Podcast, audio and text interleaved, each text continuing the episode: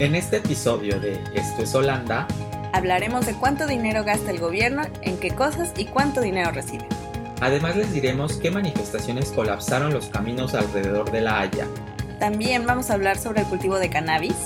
Y finalmente, a la tía Femke Halsema, la alcaldesa de Ámsterdam, ya le gustó la silla y quiere otro periodo más. Acompáñenos a Esto es Holanda. Aunque usted no lo crea.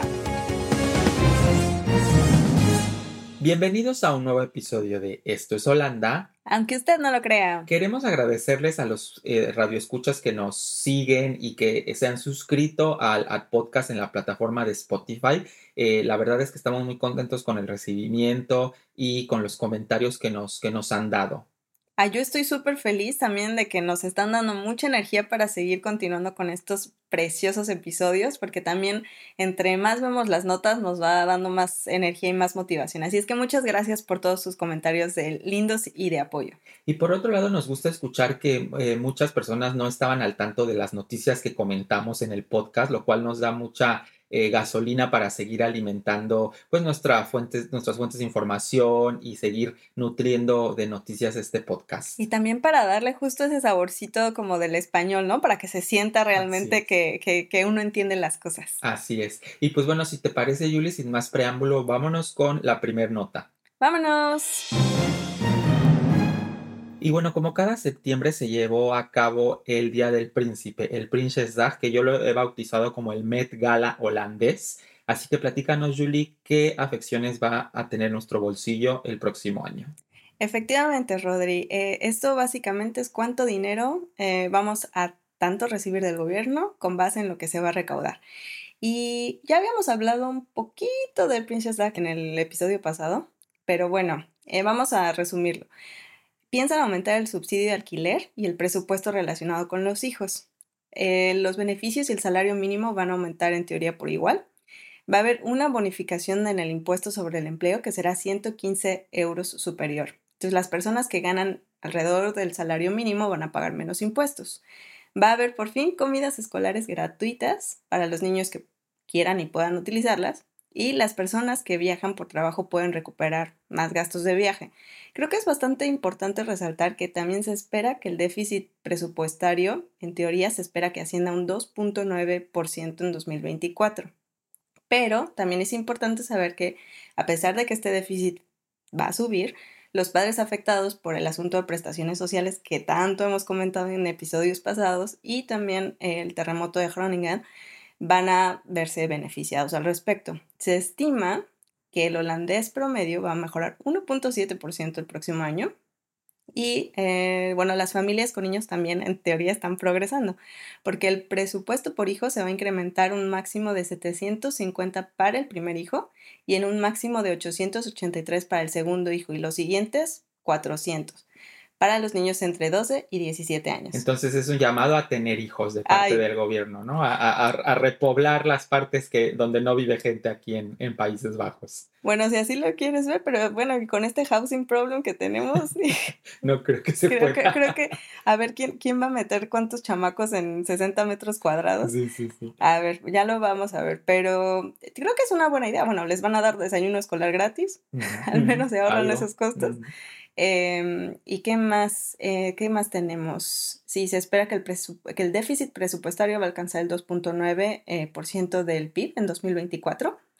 Y esta, estas reformas también van a aplicar para las islas del Caribe. Hay que recordar que hay ah, islas caribeñas que son parte del reino de Países Bajos, como son Saba, eh, San Eustaquio, me parece, y Bonaire. Entonces este paquete fiscal aplica incluso a las islas caribeñas. Así, bueno, así es más o menos el resumen, y, pero a ver, vámonos a, a los datos curiosos de la ceremonia. ¿Cuál fue tu primera impresión, Rodri? Pues fíjate que la ceremonia, como lo comenté, para mí es el Met Gala, nada más que siempre la temática es sombreros y bueno, todas las, eh, las eh, mujeres principalmente desfilan con pues muy llamativos y extravagantes sombreros. Hay que decir también que todos llegan o la mayoría llegan carrozas, literalmente muy, muy elegante. Me gustaría primero comenzar con, bueno, los protagonistas, que es el rey William Alexander y la reina Máxima. Sí me pareció que el vestido que traía la reina Máxima era como de la princesa Peach del reino champiñón, nada más que en una versión un poco más contemporánea. Si, si pueden ver una foto ahí, véanla. Eh, la princesa Amalia, que es, bueno, la, la heredera eh, al trono, venía con un vestido muy bonito azul y Alexia verde, un, un vestido verde esmeralda muy, muy bonito. Y aquí la nota eh, fue la princesa Alexia, porque Parecía acaba, Fiona, ¿no? parecía Como esa- con esa cara y, con, y y de verde, porque yo creo que o le dolía la uña enterrada o, o yo creo que estaba, tenía hambre, no había comido bien o, o tenía malestar estomacal, porque tenía una cara de pocos amigos durante toda la ceremonia, que Dios guarde la hora, ¿no? Eh, la verdad es que sí contrastaba con su hermana y con Máxima o con Willem, que cuando salen a saludar al balcón eh, a toda la gente que estaba ahí, muy poco eh, empática, ¿no? eso, los demás tenían muy buena cara, pero lo que era Alexia sí estaba muy, eh, pues sí, con cara de pocos amigos, la verdad. No, no sé, no sé qué, qué le pasaba. Y ella fue la, la protagonista de, de, las notas, porque sí su cara dejó de, de- muy pocos amigos, pues se notaba mucho y además como fue su primer participación, dado que acaba de cumplir 18 años este año, pues sí, sí llamó la atención, ¿no?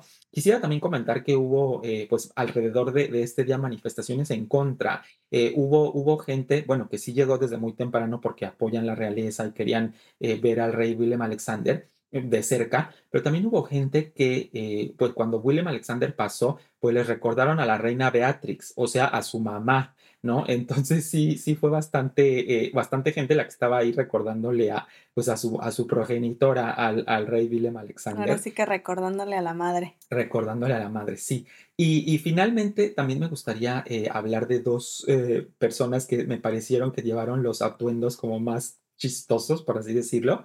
La primera es una política llamada Flor Agema, que es del Partido de la Libertad, del, del partido de, de Builders, PFF, y que llegó literalmente con un faisán en la cabeza. O sea, parecía que había ido a un zoológico y se había puesto un, un, un faisán o un, este, eh, o un, un, un plumaje de, Que de, asaltaron el Artis. Exactamente, que asaltaron el Artis. Entonces, e- estuvo, estuvo muy interesante.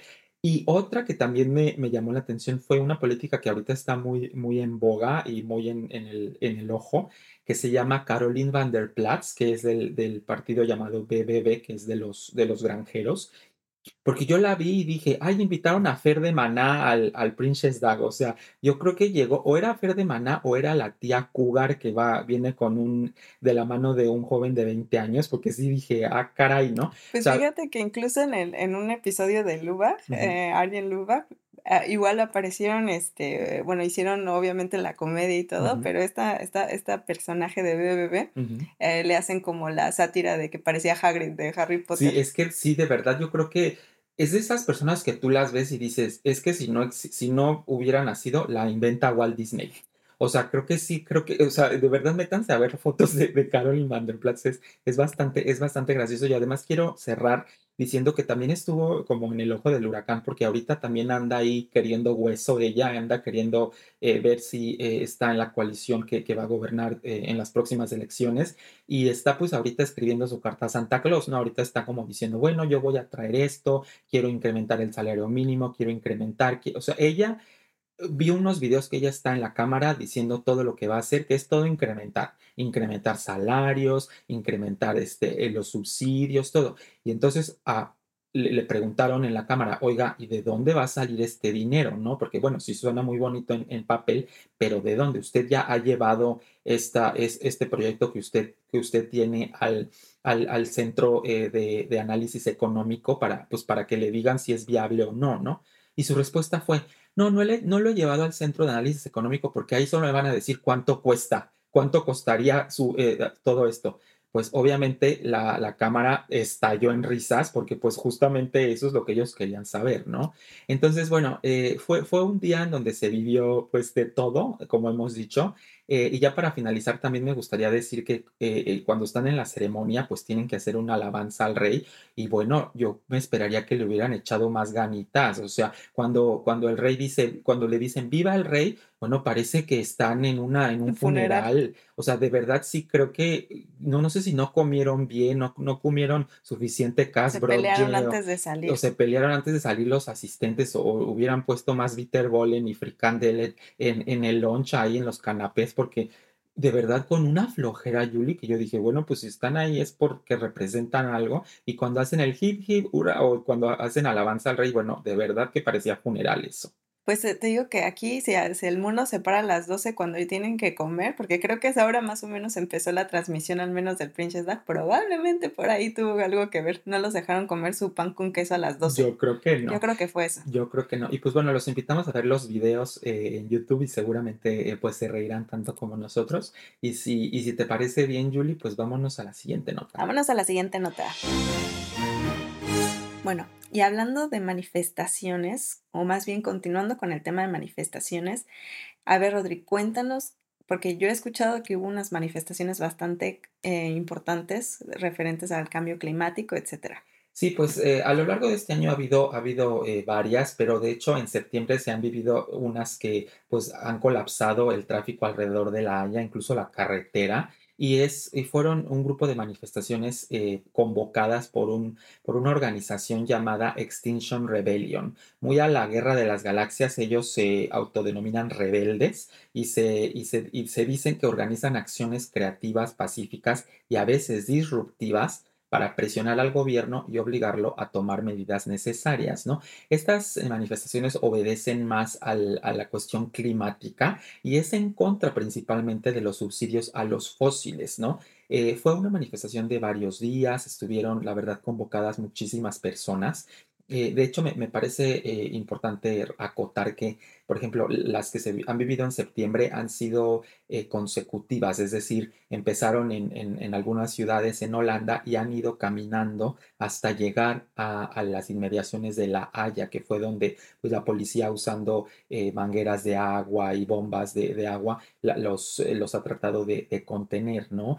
No es la primera vez que sucede, en, me parece que en abril o en marzo también hubo otra tanda de, manifestaciones. Y bueno, este grupo Extinction Rebellion pues es, eh, tiene presencia en diferentes países, de hecho, no solo aquí en Holanda, y es quien está detrás de estas manifestaciones, ¿no? las personas seguidoras de, de, este grupo son las que pues se hacen partícipes y, son convocadas a esto. Y una, eh, una de las personas que fue detenida fue de hecho la actriz Catrice Van Houten, que bueno, la recordaremos por su emblemática frase en Game of Thrones, la noche es oscura y alberga horrores, que es esta bruja roja que, que dentro de la serie hace unas cosas terribles, no, no daré spoilers, pero si no han visto Game of Thrones, pues véanla. Eh, y ella fue de hecho la segunda vez que eh, pues que la detiene, ¿no? Y, acaparó los tabloides porque, bueno, es, es, famosa. Yo creo que también un poco la policía lo hace, pues para un poco eh, dar una imagen que, que, pues ella está siendo detenida y tal vez asustar a, gente, ¿no? Pero no ha sido la de las únicas manifestaciones que se han vivido en el país, ¿verdad, Julie? ¿Tú tienes información? No, bueno, con cambio climático creo que es un tema de lo más importante que hay eh, en Holanda también. Y, y, creo que también un sector hiperrelevante en este país obviamente son los granjeros, que ya hemos hablado también en algunos episodios ah, antes. Pero sí, efectivamente, en el, año pasado hubo manifestaciones muy grandes que también fueron renombradas a nivel internacional porque se salieron de las manos. Eh, y bueno, realmente el problema fue el nitrógeno porque Johan Remkers recomendó aplicar adquisiciones forzosas a las empresas que emiten una gran cantidad de nitrógeno cerca de las reservas naturales que eran vulnerables y la propuesta obviamente no fue bien recibida por el sector de agricultor, ¿no? Entonces, en un momento había balas de heno en llamas en las, en las carreteras, había estiércol arrojado en las carreteras, bloqueos en los centros eh, de distribución de supermercados y, manifestaciones ante las puertas de los políticos, ¿no? Que sí se vinieron con todos los tractores en las carreteras. Eh, se vieron también las banderas eh, volteadas afuera de los establecimientos de las granjas, que era una forma de manifestarse. Y, y bueno, realmente las propuestas del gobierno holandés para abordar emisiones de nitrógeno indicaron una reducción radical en el ganado, porque estimaron que alrededor de 11.200 granjas tendrían que cerrar y 17.600 agricultores tendrían que reducir significativamente su ganado. Fue por eso que, todo el mundo estaba fuera reclamando. Y bueno, ¿por qué el nitrógeno? Porque la agricultura es responsable de casi la mitad de las emisiones de nitrógeno holandesas y el amoníaco eh, proviene del estiércol que se mezcla con la orina y cuando, es er, cuando está arrasado, a los ríos o, al mar puede ser muy perjudicial para la naturaleza. Entonces los óxidos de nitrógeno se producen principalmente cuando se queman como combustibles fósiles, el tráfico, la aviación y transporte marítimo también contribuyen a ello. Y gracias a eso también me parece que el movimiento campesino ciudadano, que justamente es el partido político, el de BBB, que, que hablamos en la nota pasada, está ganando terreno en las encuestas, porque el sector eh, granjero es muy, muy fuerte. Entonces sí, es un tema bastante, donde, bastante, bastante relevante en este momento. Sí, y se, lo seguirá haciendo seguramente porque pues eh, para eh, eh, opinión de mucha gente pues no se está haciendo lo que se debería. Entonces seguramente vamos a, seguir viendo más manifestaciones en lo que en lo que resta del año. Nada más no hay que ir al buró de, estadísticas o a preguntar presupuesto porque nos van a decir cuánto cuesta y ya no. Y ya no nos va a gustar. Así es. Vámonos a la siguiente nota. Vámonos. Bueno, Yuli, platícanos qué cambios se vienen para el sector de la venta de cannabis aquí en, Países Bajos. Sí, pues como muchos sabrán, este, este país es bastante conocido porque eh, hay un comercio de cannabis y va a haber una prueba, de hecho, para hacer por fin legal el cultivo de cannabis en Tilburg y Vereda, que son dos provincias que están en el sur de Países Bajos. Va a ser un experimento que todos estamos esperando a ver qué resultados da, porque el negocio es bastante, bastante grande, pero va a ser muy interesante ver qué, resultados va a dar después. Y esto está íntimamente ligado con las llamadas coffee shops que existen en, en Países Bajos. De hecho, hay 570 coffee shops en, en, Holanda que están distribuidos en 102 diferentes municipalidades, ¿no? Y, me gustaría eh, tomarnos un tiempo de explicar un poco cómo funciona esto, porque es bastante interesante. Eh, primero que nada, estas coffee shops tienen que seguir cinco eh, diferentes reglas. no vender a más, de 5 gramos de, de cannabis por día y por persona no vender a menores ni permitir la entrada a menores, no vender alcohol, no tener un stock comercial de más de 500 gramos. Y una regla que a mí me sorprendió saber, pero que está dentro de la legislación, es que se supone que no se permite el acceso ni la venta a las personas que vivan fuera de los Países Bajos. Es claro que eh, la policía pues eh, vigila más algunas de estas reglas que otras, pero eh, dentro del, marco legal, estas son las cinco reglas a las que se tienen que, apegar todas las, las coffee shops. Sí, y también hay que recordar que bueno, esta prueba para legalizar la producción y el suministro es, va a ser bajo ciertas condiciones, como ya lo, lo, has mencionado, pero hay que también eh, ver el punto de que a pesar de que la venta de cannabis y en coffee shops está permitida, su producción y distribución a gran escala sigue siendo ilegal en, en este país. Y, y, también esto justamente ha, ha creado un mercado negro en el que los coffee shops obtienen su suministro de cannabis de fuentes no reguladas. Y ah, bueno, a, esto le llaman un poco la política de la puerta trasera, porque existe una contradicción completamente que, que viene y va, ¿no? Porque en un coffee shop se permite comprar y vender cannabis dentro de los límites que, que mencionaste, pero los proveedores no se les permite cultivarlo. Entonces es como, bueno, ¿y de dónde lo sacas, no? Tampoco se les, les permite importarlo o venderlo. Y por eso le dicen, la, la puerta de entrada está abierta, pero la puerta trasera es ilegal.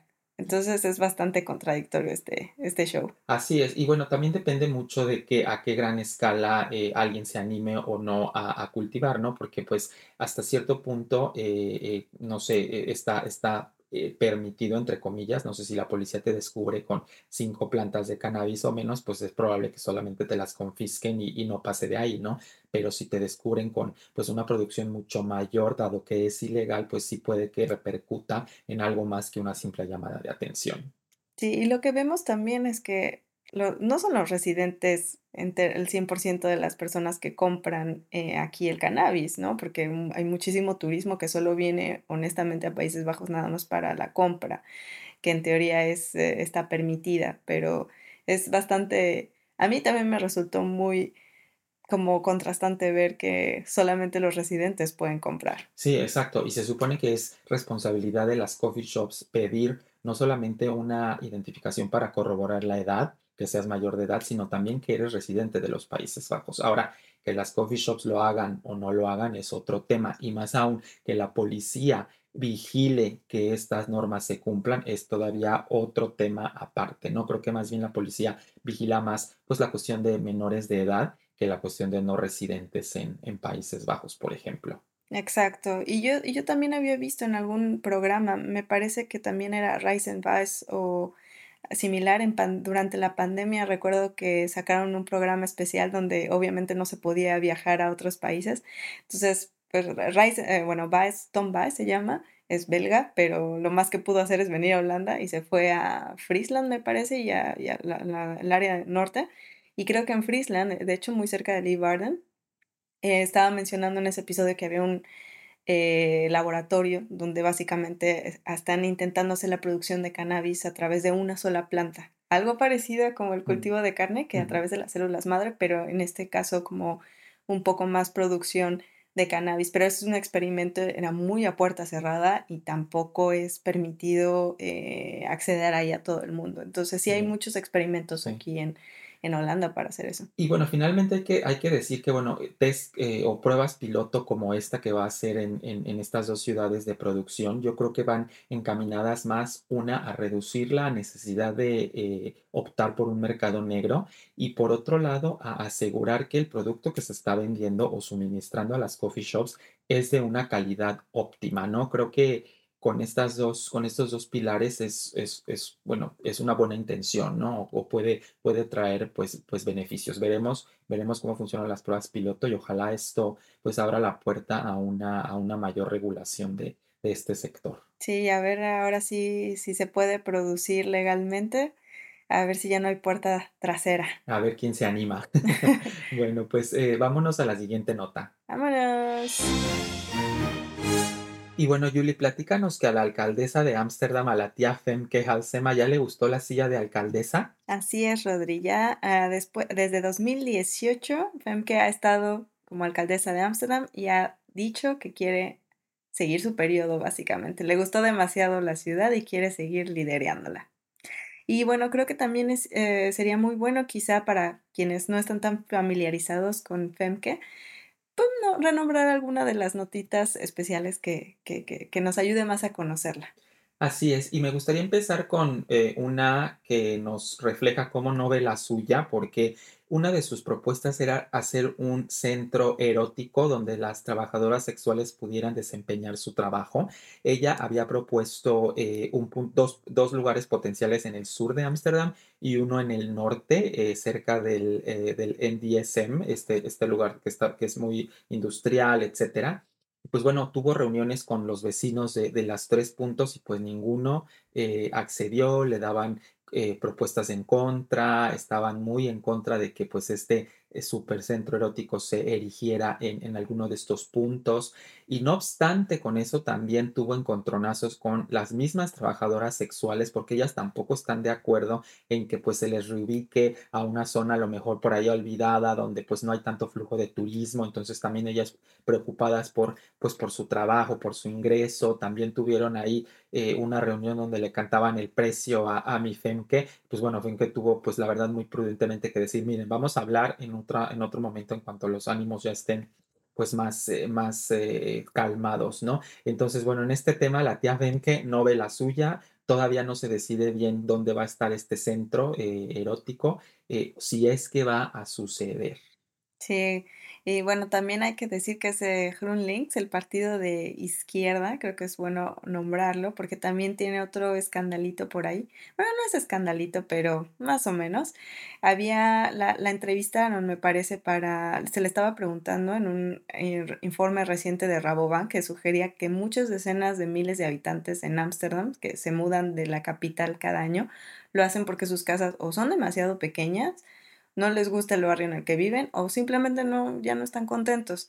Y ella lo que dijo fue, sí, es que los residentes internacionales de Ámsterdam no deberían de vivir en una burbuja, sino convertirse en parte de la comunidad local. Por ejemplo, aprendiendo holandés, siendo voluntarios, eh, algo así dijo en la emisora AT5, me parece. Eh, porque a los residentes internacionales eh, a menudo se les culpa de pagar alquileres o comprar propiedades, desplazar a las personas que llevan muchos años viviendo en Ámsterdam y por el predominio sobre todo del idioma inglés en las calles en ciertas áreas. Lo curioso fue que justamente esto lo dijo en holandés. Eh, porque muchas de las cosas que se quieren decir justamente al público en Ámsterdam que no habla neerlandés propiamente, pues a ver, si quieres decir ese mensaje, pues lo dices e, e, en, inglés, ¿no? Eh, pero sí, lo, curioso y por qué salió fue porque la noticia la dio no la noticia, pero justo este mensaje lo dio en, en holandés.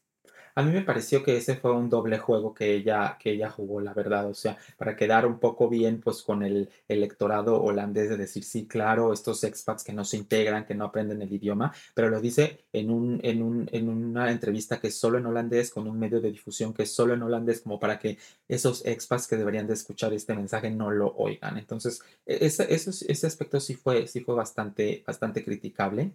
Pero no solo en FEM que se quedan este tipo de noticias, también se extienden a su familia. Y es que hace algunos años, créanlo o no, está ah, otra vez aquí, inserte meme de Silvia Pinal, acompáñame a ver esta triste historia y pongan atención porque es una verdadera telenovela lo que le pasó al hijo de Femke. Femke está casada con un cineasta eh, llamado Robert Oy y tienen pues una bendi, ¿no? Hace algunos años le nacieron eh, una bendición, un, un, hijito Claro, el mijito ya ahorita es un adolescente y entre el trabajo del cineasta, del, papá, eh, pues es eh, eh, tener diferentes artefactos falsos para las grabaciones de, sus películas, ¿no?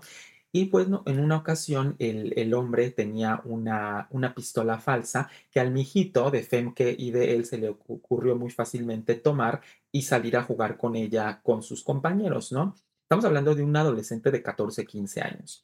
¿Cuál va siendo la sorpresa? Que muy eh, atrevidamente encuentran una casa bote abandonada en, el barrio, en alguno de los barrios en el este de Ámsterdam. Se deciden meter, encuentran ahí unos extintores que estaban abandonados, sacan los extintores y empiezan a rociar en la calle con los extintores, así, a vaciarlos, ¿no? Obviamente los vecinos se dan cuenta de esto, llaman a la policía, la policía llega en un santiamén y pues ellos dicen, más vale aquí corrió que aquí murió y se dan a la fuga pero la policía los alcanzó. Cuando se dan cuenta que era el hijo de Femke Halsema, pues obviamente no importó, lo detuvieron. Pero ¿cuál va siendo la sorpresa? Que le encuentran la pistola eh, falsa que eh, estaba utilizando su papá cineasta para alguna de sus grabaciones, ¿no? Esto fue un escandalazo, además creo que el, papá estaba, estaba trabajando fuera de Holanda, Femke sí estaba aquí, entonces la policía le llamó. Y al principio manejaron todo de una forma muy discreta, eh, pues sí, el, el niño tuvo que pagar ahí algunas consecuencias, este y después, bueno, de, algunos meses, ellos estando de vacaciones se dan cuenta que el Telegraph, el periódico, recopila esta información, este caso, y la publica, porque ellos pues creían que pues nadie sabe, nadie supo, aquí queda entre nosotros, pero ¿cuál va siendo la, la, la sorpresa de que estando de vacaciones fuera de Holanda, les contactan de que el Telegraph va, a buscar, va a publicar esta historia y bueno, se hizo el dramón, les arruinaron las vacaciones familiares a mi FEM que el Telegraph por haber publicado esta historia. Pero bueno, pues fíjate Julie cómo ella prohíbe los cuchillos en Ámsterdam, pero su hijo con una pistola falsa irrumpe en una casa. Por eso no se prohíben ahorita las pistolas, nada más los cuchillos. Nada los cuchillos, Quizá en su reelección veremos a ver qué pasa si es que queda. Exactamente. Pistolas sustentables de Grunlinks. Bueno, pues este, pues yo creo que por el, tiempo apremia ahora sí. Eh, yo creo que vámonos a las últimas notas, datos curiosos. Vamos cerrando el programa. Ándale, vámonos. Y bueno, para finalizarles tenemos dos notas que engloban a Holanda con dos países que pensaríamos que nada tienen que ver con, con lo que sucede en Países Bajos. Así que Julie, compártenos la primera. Pues la primera está muy relacionada a Wilders, que es el político de extrema derecha, que también ya lo habíamos tocado, me parece, en el primer episodio, de extrema derecha. Y bueno, la noticia va de que es la primera vez que un juez holandés condena a alguien en el extranjero por amenazar a un político holandés. ¿Y de qué va? Eh, bueno, pues resulta que en 2018 Latif, que es un eh, jugador eh, pakistaní, prometió 3 millones de rupias. Entonces, en 2018 eran alrededor de 20 mil euros a quien matara a Wilders y lo hizo en un video que publicó en YouTube. Eh, bueno, obviamente en respuesta a esto el gobierno holandés está presionando a Pakistán para que arreste y extradite a, a este hombre, ¿no? Y, pero el motivo por el cual eh, lo quieren básicamente matar es porque eh, había un concurso de dibujos animados sobre este profeta Mahoma que había organizado Builders. Y bueno, eso provocó grandes disturbios y protestas en los países islámicos, especialmente en Pakistán. Se quemaron banderas holandesas y fotografías de Wilders. Todo la, Pakistán estaba furioso. Se estima que Pakistán, no, bueno, como no tiene un tratado de extradición con Países Bajos, no lo va a enviar a la Haya, obviamente, para cumplir su condena, eh, pero la sentencia holandesa restringe la libertad de movimiento de este jugador de cricket, que antes viajaba con muchísima frecuencia, obviamente, para los eh, concursos. Ahora, lo, lo que dicen es que si Latif alguna vez viaja a Europa, está perdido, porque en el momento en que entre a algún aeropuerto dentro de la Unión Europea, está arrestado. Entonces, pues sí, así, así es, eh, así están las relaciones con Pakistán en este momento. Pero no es la primera vez que a Builders le pasa eso. De hecho, hace algunos años eh, la, plataforma Vice le hizo un, eh, documental muy interesante. los invito a buscarlo, recuerdo haberlo visto, y él, él narra cómo tiene que vivir 24/7 con seguridad, porque ha, habido, ha sido tantas veces las que ha hablado en contra del Islam, de los musulmanes, etcétera, que ha recibido tantas amenazas que ya no puede vivir una vida sin seguridad 24/7. Él y su esposa, que es una, una mujer de, origen eh, de Hungría, eh, tienen que estar, estar con seguridad 24/7. Imagínate lo que es eso. O sea, imagínate que es vivir siempre con el miedo de que en cualquier momento, por, por lo que dices, llegue y alguien te mate. Claro, pero bueno, también es parte de ser responsable de los comentarios que estás diciendo. No, no nada justifica, ¿no? El hecho de que estés en la mira eh, todo el tiempo y que no tengas la libertad de ir a un supermercado porque igual y te pueden, eh, te pueden hacer algo. Pero ese, este Wilders es un político demasiado radical que yo personalmente espero que jamás, jamás quede como líder del país porque tiene una mentalidad demasiado, demasiado conservadora, muy racista y, es, parte de tomar la responsabilidad también de, qué, qué, es lo que estás diciendo y ese discurso de odio que tiene en contra de gente musulmana que sobre todo en, en, Países Bajos es súper grande, bueno, también, ¿no? Es, es parte de, de, de, lo que dices. Sí, sí, e, es, es muy fuerte. Pero bueno, vámonos a noticias más amables y esta noticia nos dio mucho gusto enterarnos porque relaciona Holanda con, eh, pues con México o con lo que alguna vez fue México. Y es que el, artista eh, Thomas Cole, que es de, originario de Amersfoort, recreó en tercera dimensión a la Gran Tenochtitlán, que es el la capital del, imperio, del imperio azteca, ¿no? Y esto lo hizo llevado por una... Eh, pues eh, muy eh, gran curiosidad de entender. Me parece sorprendente porque el artista narra que nunca ha ido a México. Él de hecho pues lo que recuerda de México es lo que aprende aquí en la escuela, que no es mucho. Él, narra que pues en las escuelas aquí les enseñan pues nada más una embarrada de lo que fueron las culturas precolombinas y lo que era eh, América antes de que llegaran los, los europeos. Entonces, e, él, tenía siempre una curiosidad por, por saber cómo eran estas culturas y cuando él veía eh, en internet imágenes o incluso mapas, él no ah, satisfacía esta curiosidad que él tenía, él quería como más detalle y es es, por lo, es, es, justo lo que lo llevó a plantearse el reto de construir él mismo un mapa. ¿Y qué mapas ha creado, Yuli? Porque de verdad, con un nivel de detalle, o sea, puedes ver eh, calles, calzadas. Eh, no, no, no, de verdad es un trabajo eh, de verdad artesanal. A mí me encantó, porque incluso también cuando en un momento estaba viendo las imágenes, se puede ver el zócalo de la ciudad, se puede ver wow, aquí estaba el, ah, donde ahora está la catedral, era realmente el templo donde estaban las pirámides, puedes hacer un poco más contraste del antes y después, eh, de cómo, dónde estaban posicionados, cuáles eran los centros comerciales, cuáles eran, eh, cómo están las calles ahora, las montañas, los volcanes incluso, ¿no? El, el, el Popocatépetl, el Isla Ciguata al lado, es muy, muy bonito.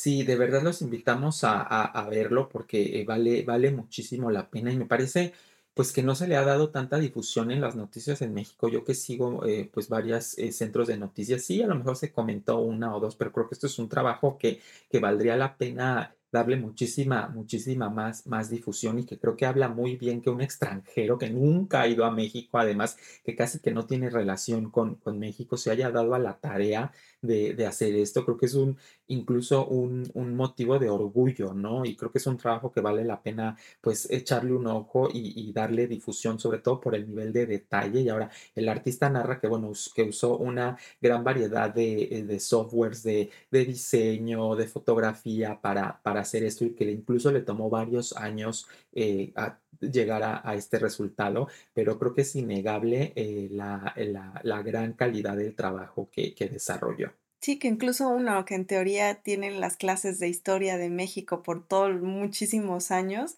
quedas impactado, ¿no? Al ver las imágenes, como sí, sí, sí te abre otro espectro que probablemente no es tan obvio desde desde afuera, ver los cerros, las ciudades. Eh, creo que el Cerro de la Estrella Sí, también también, aparece en una, sí.